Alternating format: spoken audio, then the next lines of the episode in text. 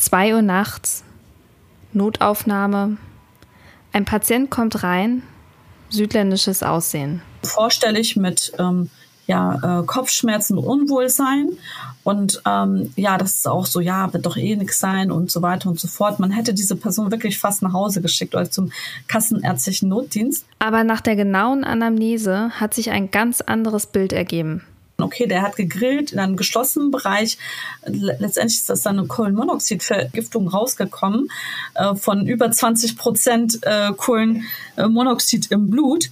Ich habe mich gewundert, dass er dabei noch so wach und ansprechbar ist, aber den hätte man fast nach Hause geschickt.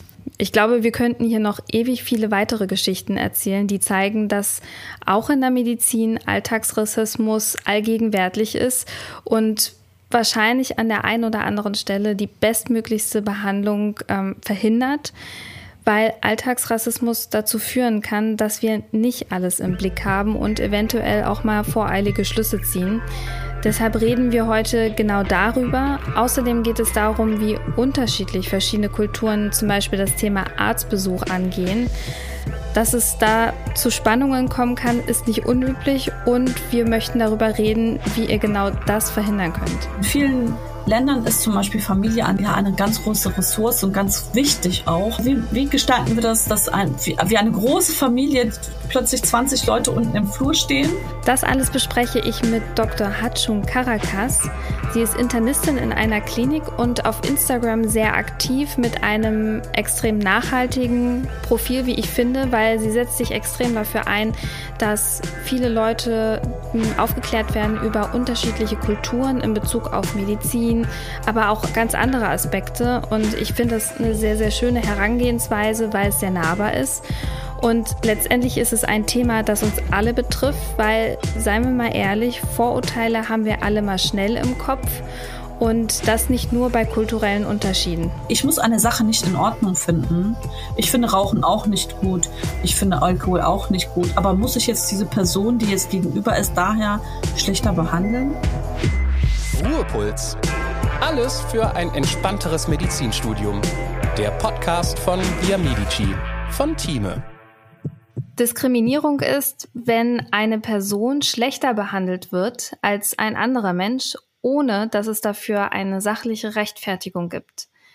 Das ist ein Auszug aus dem Afrozensus, Seite 87, könnt ihr gerne nachlesen. Und unser Thema ist nicht nur Diskriminierung, sondern auch Rassismus und gerade in Bezug auf Medizin.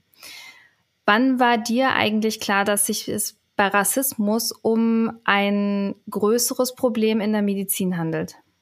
Also eigentlich ist mir das so richtig bewusst geworden seit meiner Präsenz auf sozialen Medien. Und ich habe immer wieder auch so geschilderte Fälle von Betroffenen mitbekommen. Und ähm, dass sie aufgrund dessen ähm, dann Vermeidungsverhalten oder halt Missvertrauen gegenüber Ärzten äh, gezeigt haben. Und ähm, seitdem ist mir das noch bewusster geworden, dass es nicht mehr um Einzelfälle geht, äh, sondern dass wirklich sehr viele Menschen betroffen sind, so ähm, dass wir eindeutig nicht von einer Mehrheit sprechen, aber so, wir können sagen, dass Menschen tagtäglich davon betroffen sind. Hm, hast du mal so ein Beispiel dafür, wenn du sagst, es gibt so einige Leute, die dir auch über Social Media schreiben und gerade über dieses Thema reden oder über Erlebnisse? Ja, also äh, vor allem folgen mir muslimische äh, Menschen. Viele Frauen mit Kopftuch gerade ähm, werden, also erleben das am häufigsten, einfach weil sie automatisch in diese Schublade geschenkt, äh, gesteckt werden, so zwangsverheiratet, kann sich nicht äußern. Mhm. Ähm, äh, wird ähm, also hat mit Scham zu tun, möchte sich nicht entblößen ähm, und von dem abgesehen, dass ähm, also das ist so eine breite Mehrheit, die, die auch gesagt haben, dass zum Beispiel aufgrund der Religion die, die, ähm, die Ärzte zum Beispiel nicht eine Weiterbehandlung machen äh, wollten. Und ähm, äh, von dem abgesehen, ähm, also dass sie äh, ja, also einfach ähm, gar nicht mal so großartig aufklären, ähm, dass sie die Religion als Schuld äh, zum Beispiel für ihre Erkrankung sehen. Ähm, mhm. Das ist etwas, was mir sehr häufig äh, zugetragen worden sind. Und ähm, dann, was sehr, sehr häufig auch war, ist einfach dieses, ähm, ja, der Südländer übertreibt mit seinen Beschwerden.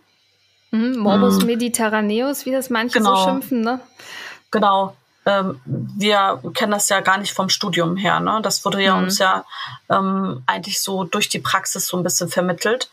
Ähm, ich hatte das damals auch so ein bisschen miterlebt, aber irgendwann mal denkst du dir, okay, das ist nicht mehr normal, wie Menschen miteinander umgehen und dass diese, das ist ja eigentlich so eine ähm, ja, äh, Copy-Paste-Mechanismus. Das heißt, der eine übt es aus und der andere Kollege kopiert einfach dieses Verhalten und mhm. ähm, so dass das einfach wir in, der, in die, allen Bereichen der Medizin dieses Problem beobachten und keiner so richtig, wie du schon gesagt hast, keiner spricht das so richtig an.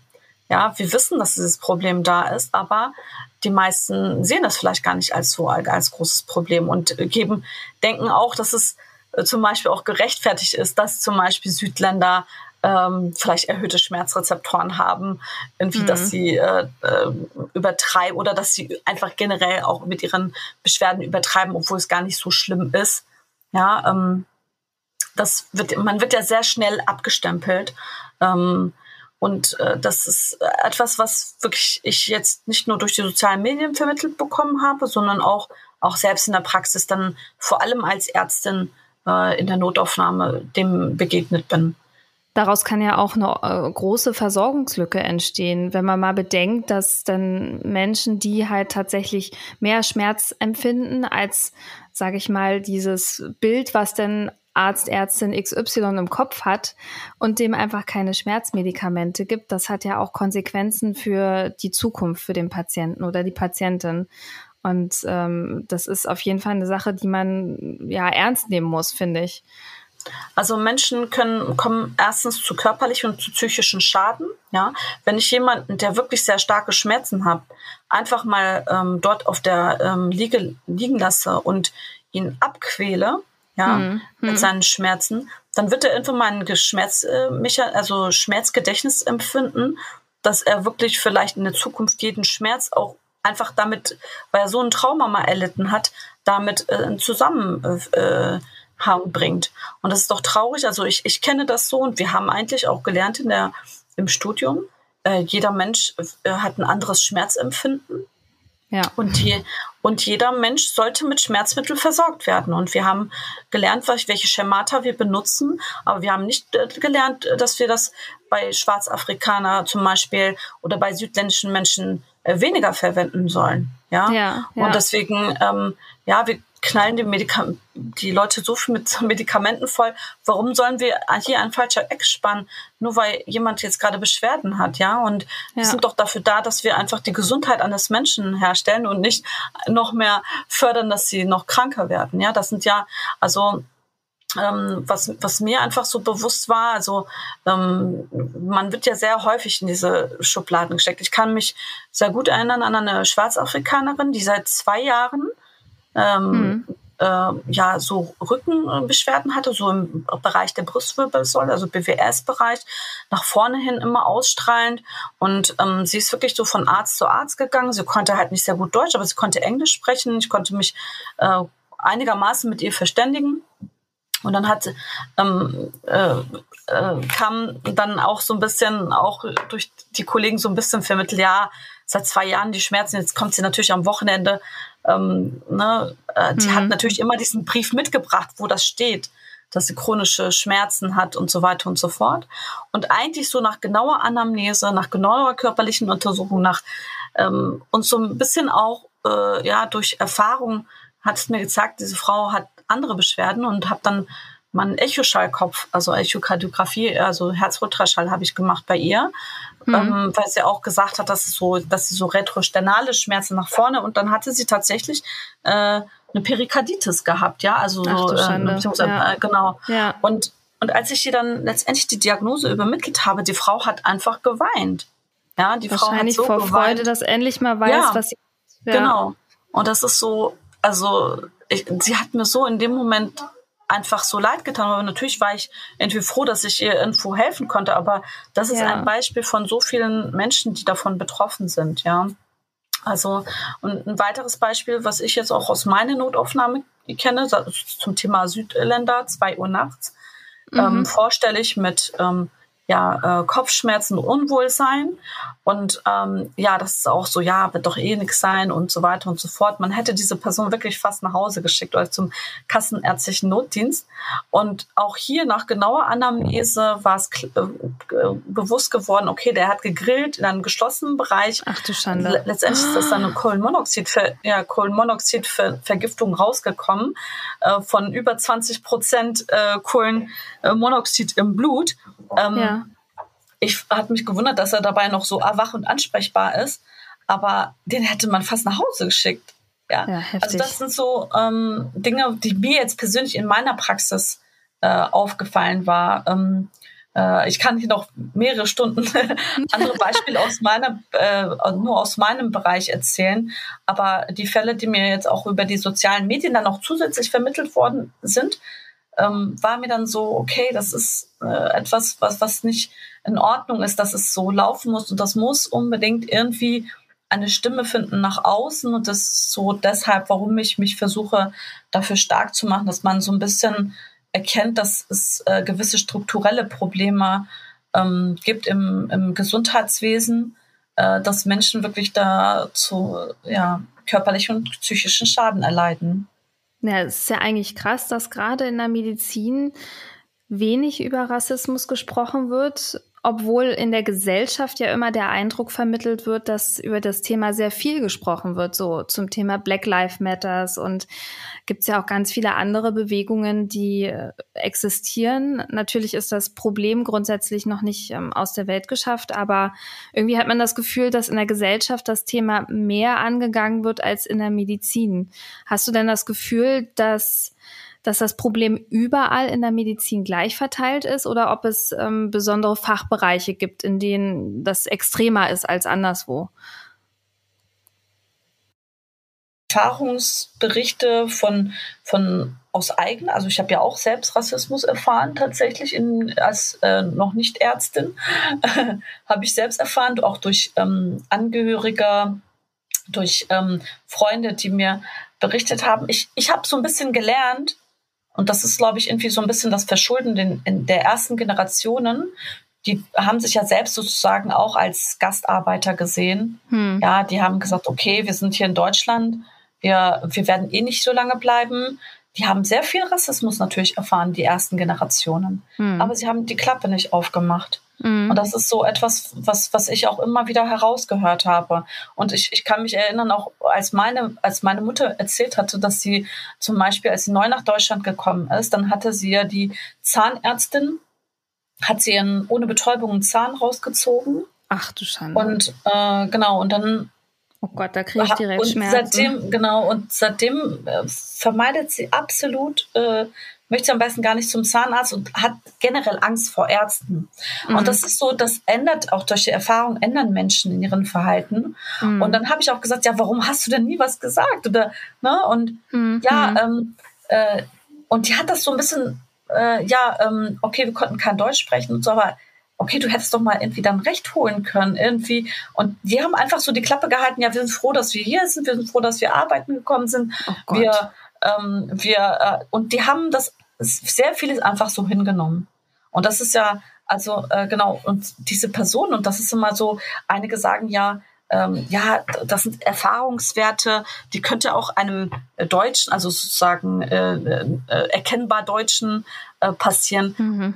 Und was für mich einfach noch schlimmer ist, ist, dass im Gesundheitswesen sie keine andere Wahl haben, äh, zum Teil, als zum Beispiel von einem Arzt behandelt zu werden. Ja, wenn ich zum Beispiel nachts nur der rassistische Arzt oder Ärztin äh, um zwei Uhr nachts da ist, dann muss ich mich sozusagen von dieser Person behandeln lassen. Ja, es gibt keine Option B. Ja, hm, hm. und ähm, ja, also ich, ist es so, was, was ich äh, damit sage, also die, viele haben das einfach so hingenommen, haben das so ein bisschen dazu ähm, ja, das gehört irgendwie so dazu und haben sich daher auch so ein bisschen auch uns vermittelt. Ich weiß, dass meine Eltern immer gesagt haben, ach komm, lass mal, du musst da nicht. Und äh, heute denke ich absolut anders, ja. Ähm, ja. Dass man äh, sich, ähm, wenn man dann sowas passiert, man sowas ansprechen muss, dass man sich dann Recht einfordern muss. Und ähm, ja, also das ist, versuche ich auch zum Beispiel so durch die sozialen Medien auch so ein bisschen an Betroffene weiterzugeben, ähm, dass ein Glück auch nicht äh, die Mehrheit so ist, dass mhm. sie Erfahrung vielleicht mit äh, Person XY gemacht haben, aber es gibt sicherlich auch eine andere Person, die dir auf jeden Fall mit deinen Beschwerden helfen äh, kann.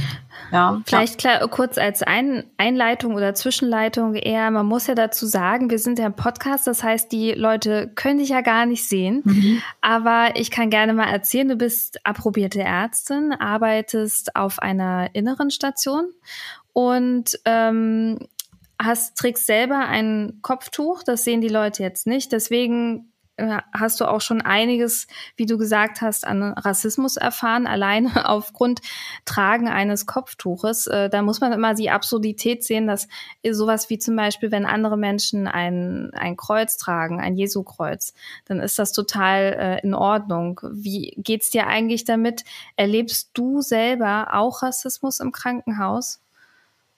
Ja, also ähm, in der Hinsicht von Patienten an, an mich auch. Also ich, ich werde äh, sehr oft auch äh, nicht als Ärztin erkannt. Hm. Also äh, obwohl ich mich bewusst, also ich kleide mich bewusst, obwohl heutzutage tragen ja mit, immer mittlerweile weniger Leute den richtigen Arztkittel. Hm. Ähm, trage ich bewusst schon diesen Arztkittel, um einfach auch als Ärztin wahrgenommen zu werden. Ja, das ist für dich ähm, eine Hilfe letztlich, ne? Ja, ich muss mich nicht immer, ähm, äh, ja, also natürlich, man stellt sich vor, aber es gibt dann ähm, auch Menschen, die sich dann trotzdem, naja, ne, gerade auch wenn sie erkrankt sind, nicht sofort deinen Namen hören oder so, aber wenigstens von deiner Statur her wissen, dass du die Ärztin bist. Und ich wurde auch schon äh, also kommt nicht selten vor, dass ich auch als Reinigungskraft gesehen worden bin. Also, dass man einfach Menschen mit Kopftuch gar nicht so zutraut, dass sie Ärzte werden können, mhm. Äh, ist schon echt traurig, dass wir, ähm, also, dass ich mich immer auch rechtfertigen muss. Ähm, auch von, ich würde schon auch sagen, ähm, von Kollegen und mhm. äh, auch Chefs ähm, ähm, habe ich schon das Gefühl, also ähm, bei meinem alten Chef hatte ich vor allem das Gefühl, ich habe dann auch die Klinik gewechselt, hm. ähm, dass er gerade Personen so mit Migrationshintergrund nochmal anders behandelt, also auch strenger behandelt. Hm. Und irgendwann mal habe ich ihm das auch angesprochen. Ich bin dann zu ihm gegangen, ich habe gesagt, ich finde es nicht in Ordnung, ähm, dass ich, dass sie mich so fertig machen vor allen anderen ähm, ja. für meine ähm, ja, äh, Fehler kann ja jeder Mensch haben. Ja, aber ich habe das immer das Gefühl gehabt, dass es so bei den ausländischen Kollegen in Anführungsstrichen einfach viel schlimmer war. Und es, ich habe ihn einfach offen damit konfrontiert und hm. er hat er hat gesagt, oh okay, das war ihm gar nicht so bewusst. Das heißt, er hat schon selbst so ein unbewusstes Verhalten und ich habe wirklich das so bei Kollegen gesehen, die sag ich mal, nicht einen Migrationshintergrund haben, dass sie größere, viel größere Fehler gemacht haben. Aber das, das hat er dann auch so in der Frühbesprechung gesagt, ja, das kann ja jedem mal passieren und so weiter. Und wo ich dann dachte, okay, mhm. warum? Also warum? Also, ja, also ich, ich bin dafür, wenn wenn es gleich behandelt ist, also ich, ich finde sowieso so ein, ein Verhalten, dass man das vor jedem dann so dramatisiert, sowieso fatal. Ja, aber äh, grundsätzlich, also wenn man das schon macht, dann bitte auch äh, gerecht, ja. Und ja. ich habe halt immer dies, das schon als als ähm, ähm, als meine Person. Also wenn ich Julia hieß und äh, blond wäre, ohne dass ich jetzt jemanden schlecht hier mache, ähm, wäre ich anders behandelt worden. Ja, besser. und das, ja, genau, also besser behandelt worden. Ja. Und das ist so, ähm, was mir immer begegnet. Aber ich versuche mich jetzt auch nicht damit verrückt zu machen. Ja, ich versuche trotzdem nach vorne zu blicken, ähm, mich von solchen Dingen nicht äh, aufhalten zu lassen. Und das hat mir schon in den letzten Jahren schon eine gewisse Stärke gegeben. Ja, diese Art von äh, Diskriminierung und Rassismus. Aber das muss nicht bei jedem so sein. Ja. ja. Ähm, also Menschen können zum Beispiel gerade mit so einem Verhalten genau auch anders sein, dass sie depressiv werden. Also ich, ich, also ich, ich kenne Kolleginnen, die zum Beispiel extra kein Kopftuch tragen. Obwohl sie es wollen würden. Ja, genau. Oh, einfach weil sie wissen, ja genau, einfach weil sie wissen, dass sie anders ähm, auch nochmal behandelt äh, werden. Ja, das kann ja eigentlich nicht sein, ne? Aber es gibt viele zum Beispiel, die auch beten und Für mhm. mich fällt es zum Beispiel, das ist ja auch so ein Thema, also ich spreche zum Beispiel mein Gebet schon offen an, dass ich fünfmal am Tag bete, aber zum Beispiel eine, eine äh, ja, Muslimin mit ohne Kopftuch fällt es ihr noch schwieriger, auch Religion generell so ein bisschen zu thematisieren. Weil ich habe das Gefühl, so ein bisschen auch, dass Religion in, in Deutschland nicht so, ähm, ich weiß nicht, woran es liegt, ähm, einfach nicht so üblich darüber gesprochen und praktiziert wird. Es also, ist eher sehr symbolbehaftet, äh, habe ich das Gefühl. Also wenn ein Kreuz hängt, dann weiß jeder, ah, okay, da ist jemand katholisch oder evangelisch. Wenn mhm. jemand ein Kopftuch trägt, dann hat er einen muslimischen Hintergrund wahrscheinlich und so, dass immer vielleicht teilweise die Symbole fehlen, um Toleranz auszuüben. Bevor es weitergeht, noch etwas in eigener Sache. Wir haben festgestellt, dass wir immer wieder sehr, sehr spannende Gäste haben, die wir auch besonders in den Vordergrund stellen. Aber von euch kommen viele Fragen auch zu mir und wie ich das Studium bewältigt habe. Deshalb hat sich mein Team jetzt gedacht, wir machen eine Sonderfolge zu genau zu diesen Themen. Also, wie habe ich das Studium gemeistert? Was habe ich davor gemacht? Wie kann ich am besten lernen? Und genau aus dem Grund interessieren uns eure Fragen. Also schickt die an ruhepuls.time.de und mein Team wird ganz kunterbunt aussuchen, welche Frage euch auf dem Herzen liegt und welche Frage sie mir gerne dann stellen wollen, stellvertreterweise. Und ich bin echt mal gespannt, was euch interessiert. Ja, also lasst es mich gerne wissen. Ihr könnt mir gerne auch bei Instagram schreiben, also wie es euch gerne lieb ist.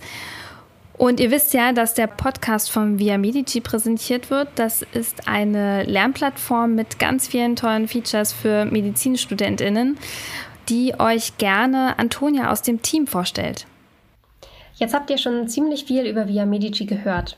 Warum probiert ihr es nicht einfach mal selbst? Via Medici bietet euch tausende interaktive Lernmodule, sehr, sehr viele Original-IMPP-Fragen zum unbegrenzten Kreuzen und eine große Bibliothek.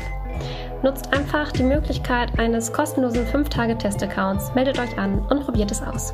Viel Spaß dabei und jetzt zurück zu Florentine.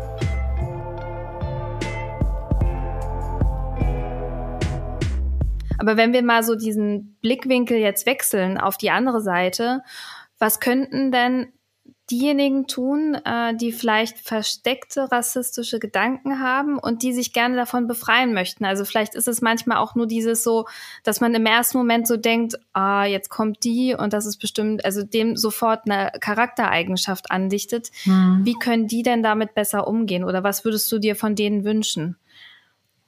Also ich würde mir so ein bisschen wünschen, ähm, mehr auf diese Leute zuzugehen, mehr zu fragen, mehr Menschen halt auch kennenzulernen. Was ich mir auch so ein bisschen auch wünsche, aber auch wirklich von, gerade von, von äh, zum Beispiel, dass mehr über transkulturelle Medizin gesprochen wird. Ja, äh, mhm. äh, zum Beispiel am besten wäre es natürlich erklären? Ich weiß gar nicht transkulturell.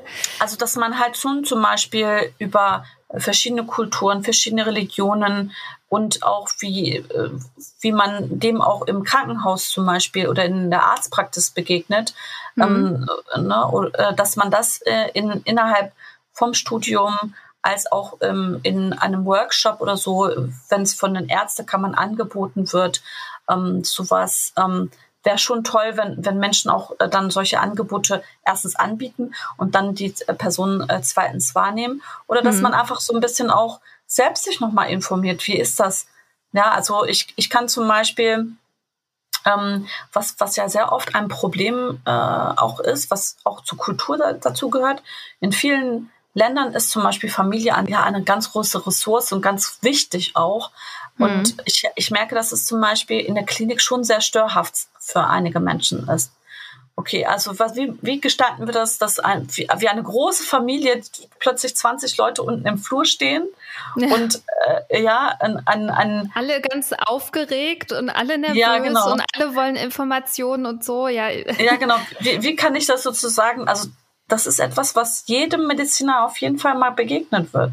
Ja, ja das und dass man okay, wie, wie, wie kann man das am besten gestalten, ja? Und diese Menschen brauchen ihre Familie. Für die Menschen, sie, für sie ist, bedeutet das Ruhe und deswegen meinte ich auch so, dass man halt, okay, was bedeutet eigentlich Familie für sie? Was, was bedeutet eigentlich Ruhe? Also für mich, meine Mutter kann nicht entspannen, wenn sie Ruhe äh, auf ihrem Bett liegt, sondern sie kann entspannen, wenn sie äh, zehn Leute um sich herum hat. Hm. Und das ist so, dass wir unsere Blickwinkel ändern. Das ist nicht immer alles, was wir, womit wir aufgewachsen sind und was wir glauben, was für die Menschen gut ist, dass, dass es eigentlich vielleicht schlecht ist für diese Person. Ja, meine ja. Mutter würde sich alleine, wenn sie in einem, in einem Krankenzimmer alleine liegt, würde sie noch kränker werden, als wenn sie zum Beispiel fünf Leute um sich herum hat. Also nur als, um das mal klarzustellen, was bedeutet eigentlich für diese Gesellschaft und Familie für diese Person.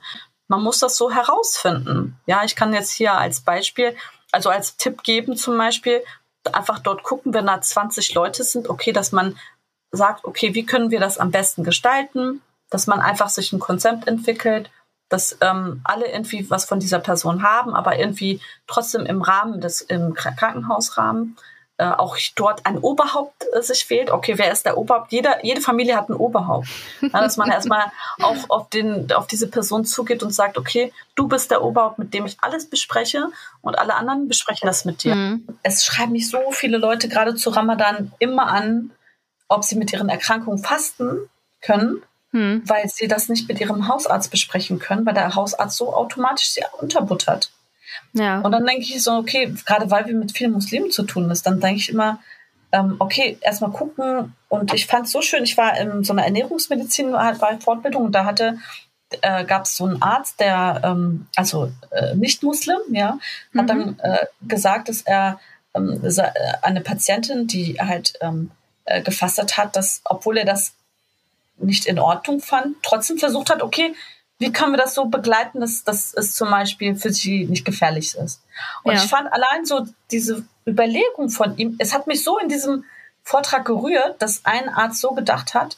Und mittlerweile merke ich, dass, dass, dass ähm, dass viele das sowas auch unterstützen, aber die meisten sprechen das nicht mit ihren Ärzten ab, weil sie hm. Angst vor Ablehnung haben. Hm. Natürlich gibt es verschiedene Kulturen, natürlich gibt es verschiedene Religionen. Aber die Frage ist immer, mit was begegne ich am häufigsten?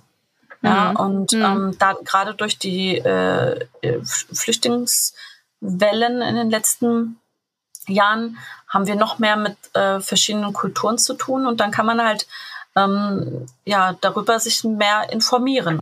Und es ist ja eigentlich das Normalste der Welt, dass man als Arzt oder Ärztin nachfragt, ähm, wie können wir das denn gestalten, so wie du das erzählt hattest von dem Arzt. Dann kommen sie halt vielleicht drei, vier Mal mehr wenn das halt jemand ist, der chronisch krank ist, damit ich als Arzt ein gutes Gefühl habe, dass sie wirklich gut versorgt sind und ihre Werte in den Normbereichen sind und es ihnen gut geht, weil das ist ja eigentlich die Prämisse, darum geht's ja. Und er kann fasten, er kann ähm, Ramadan machen und also das wäre so das, woran ich denken würde, dann ähm, ja, wären mhm. beide Seiten zufrieden. Mhm. Das bezieht sich auf viele Bereiche des Lebens. Ich meine, Diskriminierung mhm. Erfahren ja auch Raucher, ja, ganz klar. Ja. Äh, zum Beispiel. Und äh, die heim, rauchen ja auch heimlich. Oder Leute, die Alkohol ja. trinken, ja. ja. Wie, wie, schnell werden gerade Alkoholiker auch so schlecht auch behandelt äh, ja, in der Medizin, stimmt. ja. Das stimmt, ja. Ähm, oder ähm, ich meine, ich, ich muss ja, und das so zum Thema okay, ich muss eine Sache nicht in Ordnung finden. Mhm. Ich finde Rauchen auch nicht gut. Ich finde Alkohol auch nicht gut. Aber muss ich jetzt diese Person, die jetzt gegenüber ist, daher mhm. schlechter behandeln? Mhm. Oder Menschen, die wirklich äh, massiv adipös sind? Ja. ja. Muss ja. ich die jetzt dann, äh, ja, also ich sehe schon diese Blicke und dieses ja, äh, ja, ich weiß, was du meinst. Augen nach oben und so. Warum? Hm. Warum? Also ähm, das, also ich habe natürlich einen ganz anderen Blickwinkel, was, was Mensch betrifft. Ich behandle zum Beispiel jetzt auch nicht einen Muslim besser als einen Nicht-Muslim, sondern für mich ist immer ganz klar, jeder Mensch hat verdient äh, das, was in meiner Macht äh, steht, äh, die beste Medizin, die ich kann. Ja, ob das jetzt äh, jung, alt, äh, äh also dunkelhäutig oder ähm, ne, weiß ist oder ob das äh, in einer Religion dazu gehört und, und, und. Das kann man ja alles in alle Bereiche erweitern. Äh, einfach eine Gleichbehandlung aller, aller Menschen. Das ist ja das, was eigentlich von unserem Ärzte also von, von unserem Hippokrates-Eid oder also oder halt oder auch es gibt ja so ein Genfer Gelöbnis, ja, dass wir das das nennt ja auch so ein bisschen an Hippokrates-Eid, dass wir jeden Menschen gleich behandeln sollen das, das lehnt ja daran an. Ich glaube, wenn wirklich jeder so ein bisschen nochmal liest, was da steht äh, und versucht in seinen Alltag anzuwenden, dann glaube ich, ähm, ja. Würden wir einfach weniger solche Dinge erleben. Ja, das hast du schön gesagt. Also das ist auch so was, was ich auch ganz oft denke ähm, dass ich teilweise manchmal nicht unbedingt wissen möchte, was die beruflich machen oder zu viel von den Familienverhältnissen, weil ich mir denke, da, damit vernebelt man teilweise auch so seinen Blick und ich möchte gerne, wie du gesagt hast, so weitestgehend neutral jeden gleich gut behandeln und so. Und das ist, ja, finde ich manchmal ein bisschen hinderlich. Aber äh, was mich noch interessieren würde, wäre, weil uns ja gerade ganz viele heranwachsende Ärzte und Ärztinnen zuhören, was würdest du dir von der nächsten Generation wünschen? Hm, eigentlich so das, was ich jetzt so ähm, im letzten Satz auch gesagt habe, diese versuchen Gleichbehandlung ähm, also anzustreben, dass man sich mit anderen Kulturen und äh, Religionen zum Beispiel schon beschäftigt und äh, einfach Interesse gegen den Menschen gegenüber zeigt. Und dass sie versuchen wirklich, und das nehme ich immer auch für meine eigene Praxis, ich, ich erinnere mich, versuche mich täglich selbst daran zu erinnern, dass man wirklich jeden Menschen mit seinen Beschwerden ähm, ernst nehmen soll, ob das jetzt irgendwie zwei Uhr nachts irgendjemand ist aber vielleicht, also diese Person kommt ja nicht umsonst in die Klinik, ja. Ja. Und du bist ja dafür da, dass du bist dafür bezahlt, ja. Und das ist so das, was ich immer nicht verstanden habe. Man hat immer rumgemeckert, ach Mensch, ich, äh, ne, klar, wenn wir alle meckern, gerade wenn es auch zu viel ist, ja, mhm. aber ähm, mhm. wir werden dafür bezahlt, dass wir diese Dienste machen, damit wir den Menschen irgendwie schon eine Hilfe sind. ja. ja. Und deswegen äh, würde ich mir einfach so ein bisschen diese Sensibilität wünschen, ähm, einfach äh, allen Menschen gegenüber. Ja. Das hast du schön gesagt. Danke mhm. dafür. Danke für deine Zeit, hat schon. Ich, es war super spannend. Ich könnte wahrscheinlich noch stundenlang weiterreden, weil das Thema einfach unglaublich wichtig ist. Vielleicht machen wir das einfach noch einmal und reden dann noch mal über andere Dinge. Ich ja, also vielen vielen Dank mhm. für deine Zeit ja, und so. Mhm. Ich weiß, wie wie schwer man irgendwie Zeit in äh, Klinikalltag abknapfen kann. Ja, nee, danke für die Einladung. Ich freue mich auch. Also wenn wenn junge Medizinerinnen hier mir zuhören, ähm, und vielleicht etwas aus diesem Vortrag mitnehmen. Ja, Oder super. Podcast, Entschuldigung. Dann wünsche ich dir noch. ja, ach, du, das ist ja wie, wie, wie ein kleiner ja. Vortrag. Nur ohne Gesichter. Ich freue mich, wenn wir uns bald wieder hören. Herzlichen Dank. Das war Ruhepuls. Euer Podcast für ein entspannteres Medizinstudium von Via Medici, dem Lern- und Kreuzportal für nachhaltiges Wissen in der Medizin von Thieme.